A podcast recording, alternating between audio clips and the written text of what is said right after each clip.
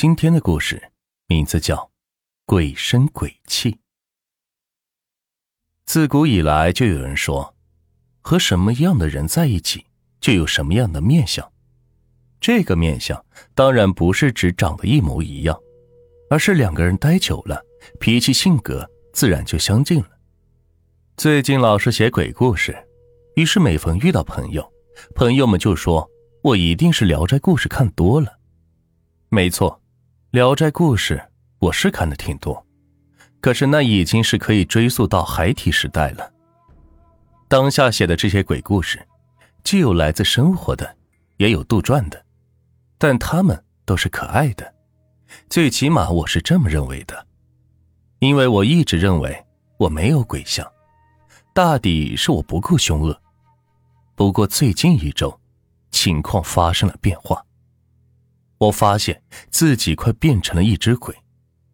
半夜里不睡觉，拼命的写东西，早上起来是懒洋洋的，照了照镜子，结果发现眼圈的下面是青色的，肤色也是变得苍白。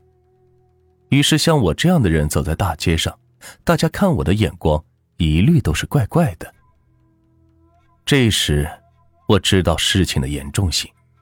于是我常跑到庙里是烧香，希望自己可以变回一个人。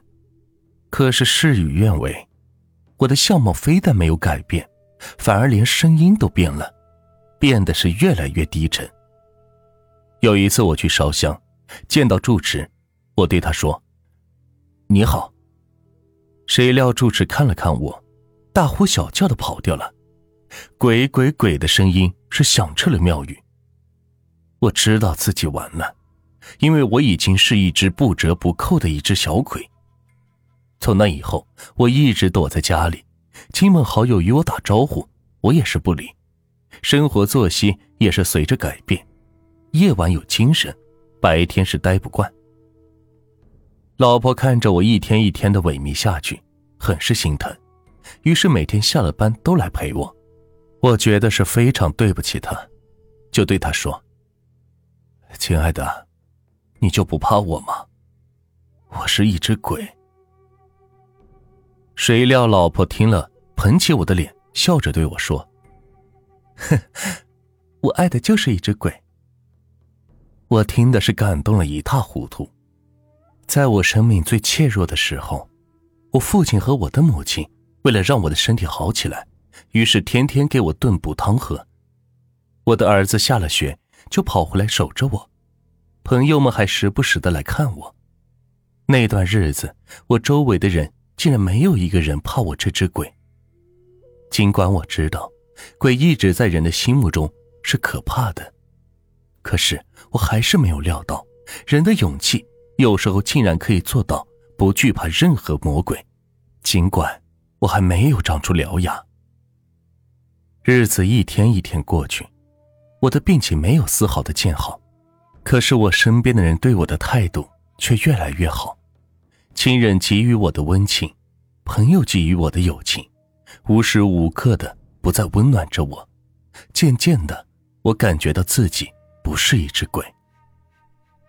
一天夜里，寒风徐徐，暴雨倾盆，我依旧在赶稿子，身后却不知不觉的出现了一个人。那个人默默的看着我，直到我写完稿子，才对我说：“老沈辛苦了。”他那低沉的声音把我吓了一跳。我回过头，惊讶的发现，那个人是那么的熟悉，一个头上五官全都挤在了一起，浑身是血。他就是我半年前看到的那个出车祸死的那个人吗？我颤声道。是你。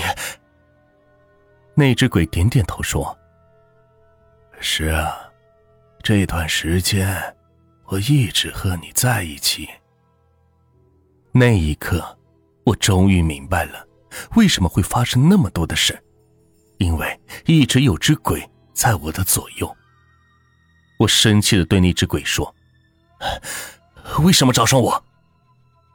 那只鬼听了，悠悠的叹了一口气，说：“唉，只因为你出现在了不该出现的地方。